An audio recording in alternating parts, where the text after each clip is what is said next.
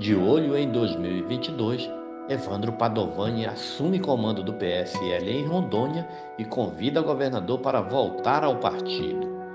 Na semana passada, o secretário de Agricultura de Rondônia, Evandro Padovani, esteve em Brasília reunido com duas lideranças do Partido Social Liberal, o vice-presidente nacional da agremiação, Antônio de Rueda, e o deputado federal paulista Júnior Bozella.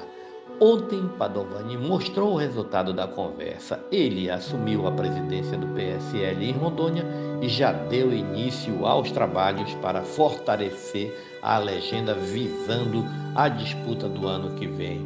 Uma das principais atitudes do dirigente foi formalizar um convite ao governador de Rondônia, Coronel Marcos Rochas, para voltar ao partido. Eleito pela sigla em 2018, Rocha pode disputar o mesmo cargo novamente, já que terá espaço na agremiação.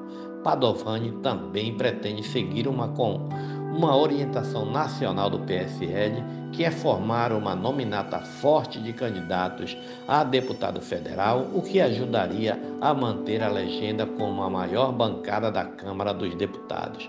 O vilhenense vai ainda buscar nomes para a disputa de vaga na Assembleia Legislativa de Rondônia.